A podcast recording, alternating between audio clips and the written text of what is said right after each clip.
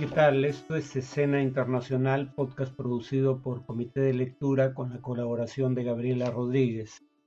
Comienzo, como es habitual, con noticias de los últimos días. En Colombia, eh, en la ruta hacia la segunda vuelta de las elecciones presidenciales, la revista Semana dio a conocer grabaciones al equipo de Petro que según eh, el medio apuntan a destruir o apuntaron en primera vuelta a destruir política y personalmente rivales como Federico Gutiérrez y Sergio Fajardo.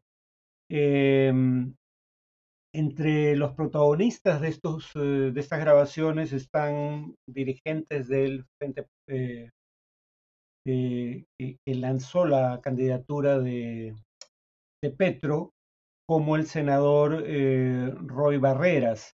Eh, y eh, según Semana, esta campaña tendría como propósito en su momento mitigar los daños que, habría, que había causado a la candidatura de Petro las noticias sobre ofertas de no extradición formuladas por miembros del pacto histórico, el frente que presenta la candidatura de Petro, a eh, dirigentes de organizaciones criminales eh, dentro de la idea del perdón social, una suerte de amnistía general que se atribuye a Petro.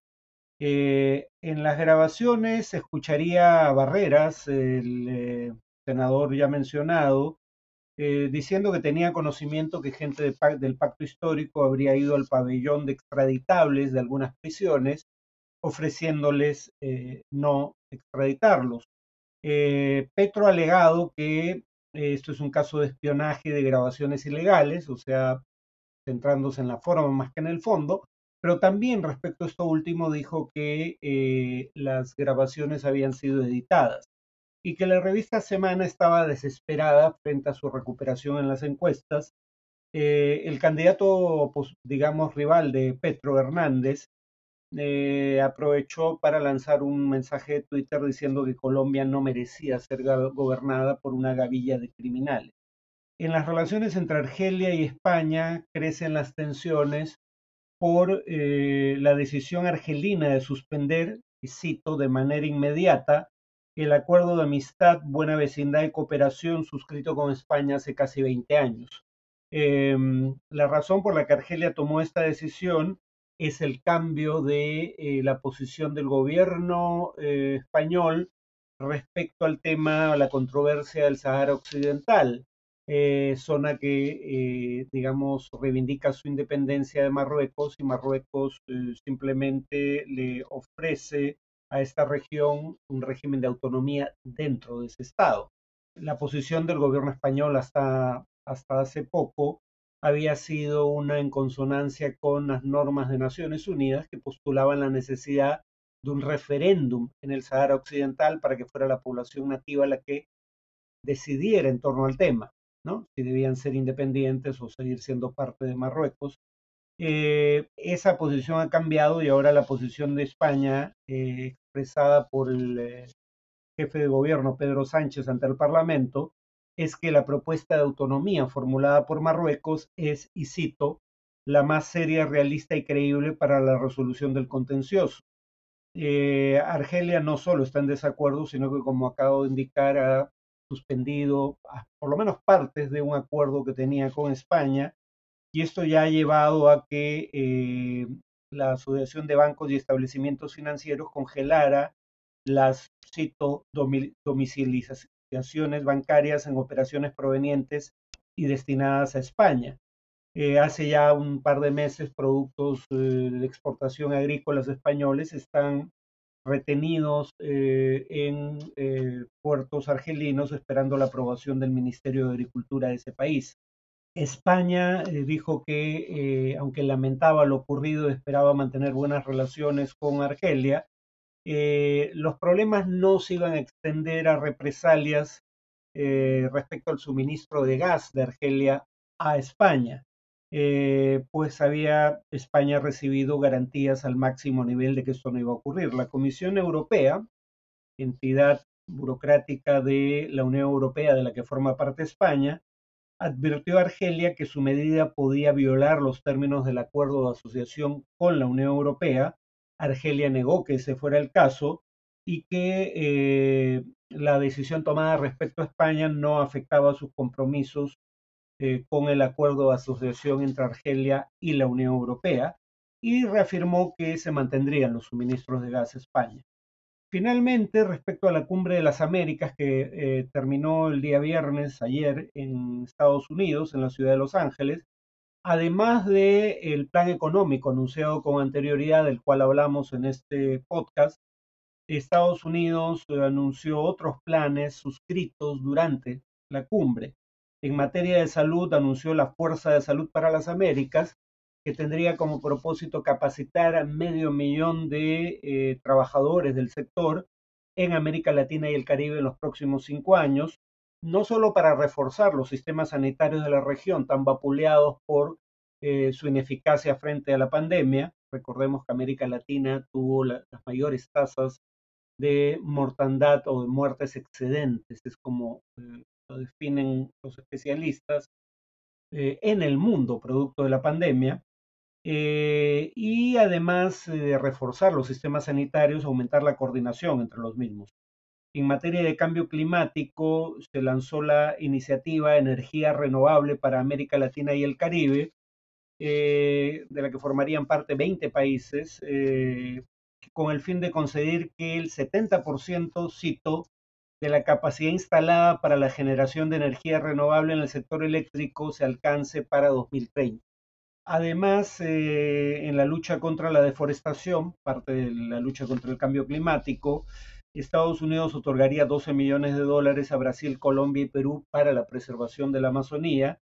Y en materia migratoria, eh, en la, Declaración de Los Ángeles, eh, plantea la necesidad de impulsar el desarrollo económico en los países de origen de los migrantes y fortalecer, como ya dijimos, su sistema de salud eh, para eh, evitar eh, que la gente, por razones económicas, busque salir de su país rumbo a los Estados Unidos.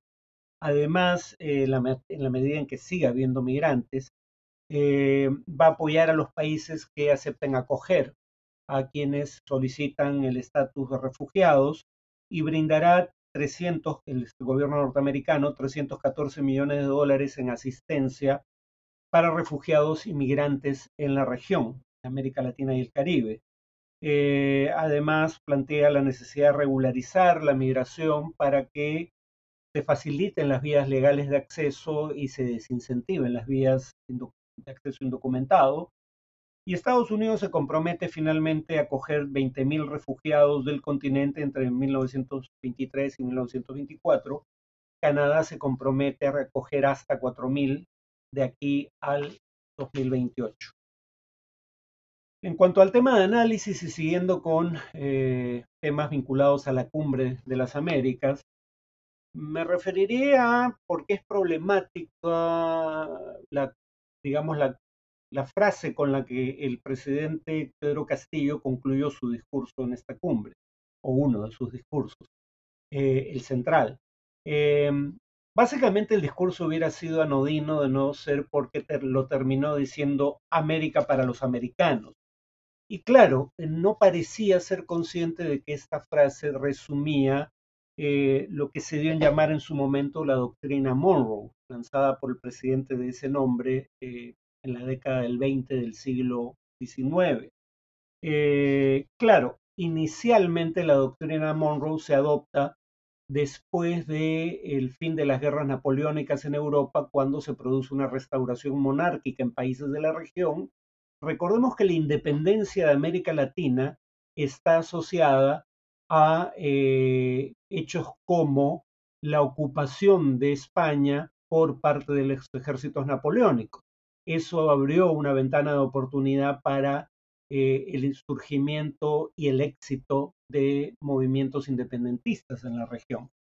Entonces, cuando se temía que la restauración monárquica en países como España llevara a intentos de las monarquías europeas de retomar control de sus colonias en América Latina y el Caribe, es que se lanza la proclama América para los americanos, que en un primer momento fue bien recibida por algunos líderes de la región, porque entonces la preocupación era eh, fenómenos como el combate del 2 de mayo en el Perú, en donde España intenta recapturar eh, una de sus colonias eh, ya independizadas.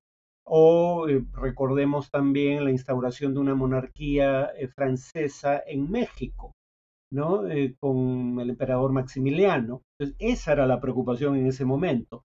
el problema es que con el paso del tiempo fue cada vez más claro que eh, si bien la doctrina Monroe tenía como propósito resguardar al continente respecto a intentos de recaptura por parte de las antiguas metrópolis coloniales, no tenía como propósito resguardar América Latina y el Caribe de las aventuras militares de los Estados Unidos, que desde entonces ha invadido y ocupado países de la región eh, con regularidad. Eh, la última, bueno, en el siglo XXI aún no ha habido una eh, invasión militar norteamericana en América Latina y el Caribe, pero la última fue de fines de la década del 80 del siglo pasado, o sea, hace menos de medio siglo.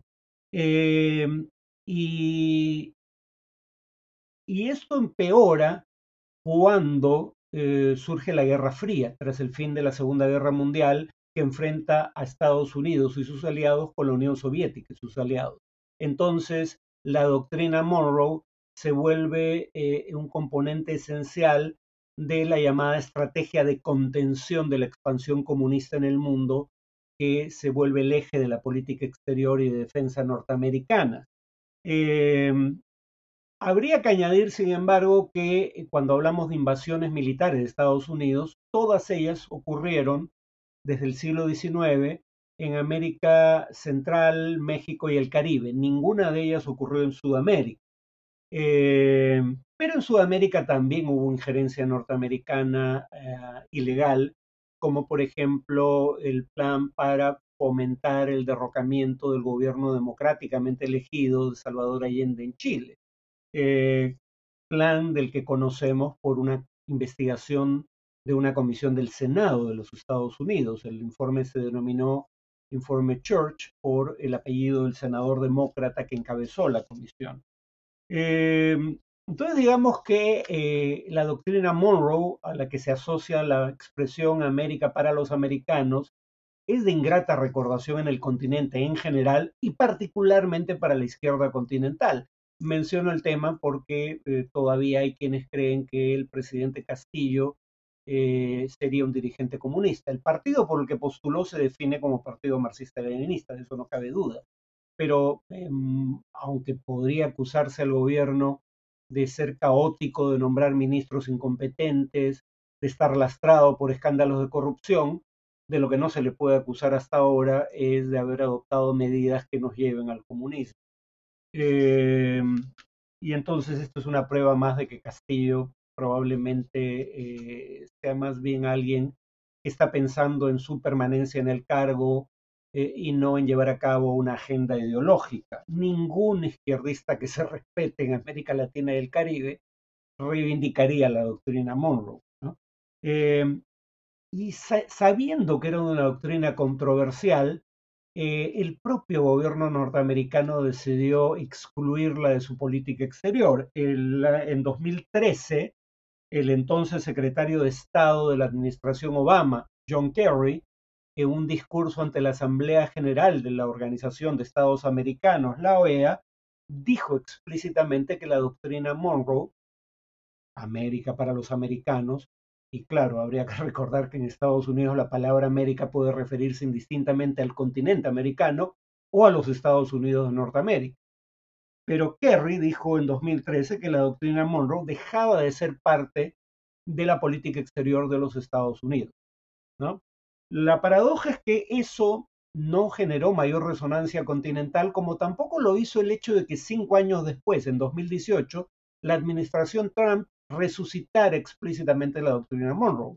Eh, el entonces secretario de Estado Donald Trump, Rex Tillerson, dijo que esa doctrina, cito, fue claramente exitosa, no queda claro a qué se refiere con eso, eh, parece estar justificando las invasiones norteamericanas al amparo de esa doctrina, porque habrían prevenido que más países, además de Cuba, cayeran en manos del comunismo. Presumo que eso es lo que la define como exitosa.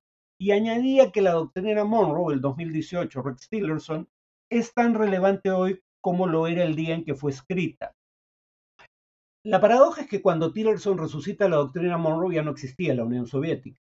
La resucita claramente frente a otra potencia extremisférica, ya no las antiguas monarquías europeas o el comunismo soviético, sino eh, la influencia creciente en el plano económico en América Latina y el Caribe de la República Popular China.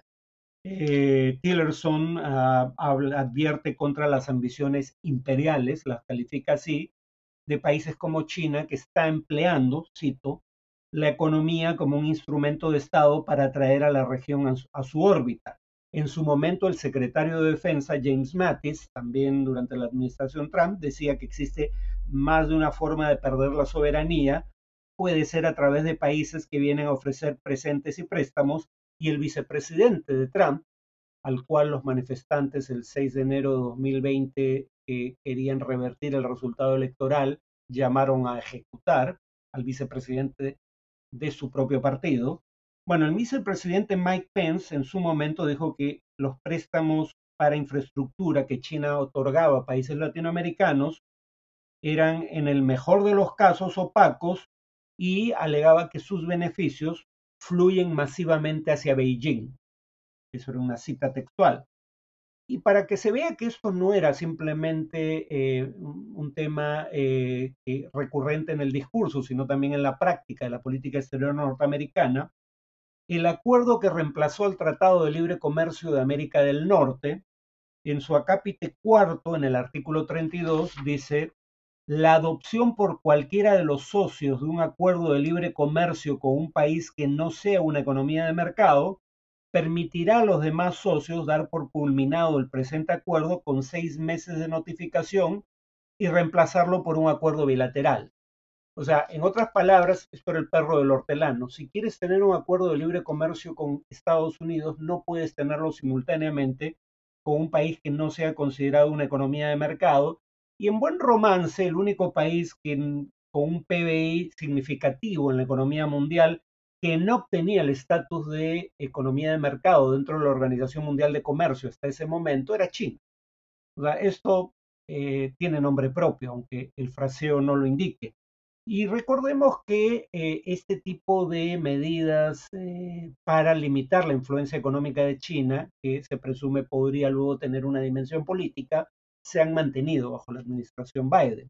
Eh, por ejemplo, frente a la red 5G, si bien el gobierno de Trump fue el que aprueba eh, un préstamo, o en todo caso gestiona un préstamo para Ecuador, con el cual Ecuador habría de pagar las acreencias de, eh, de prestamistas chinos, la condición era que Ecuador excluyera a empresas chinas como Huawei de futuras licitaciones de su red 5G, es decir, la quinta generación de tecnología en telecomunicaciones.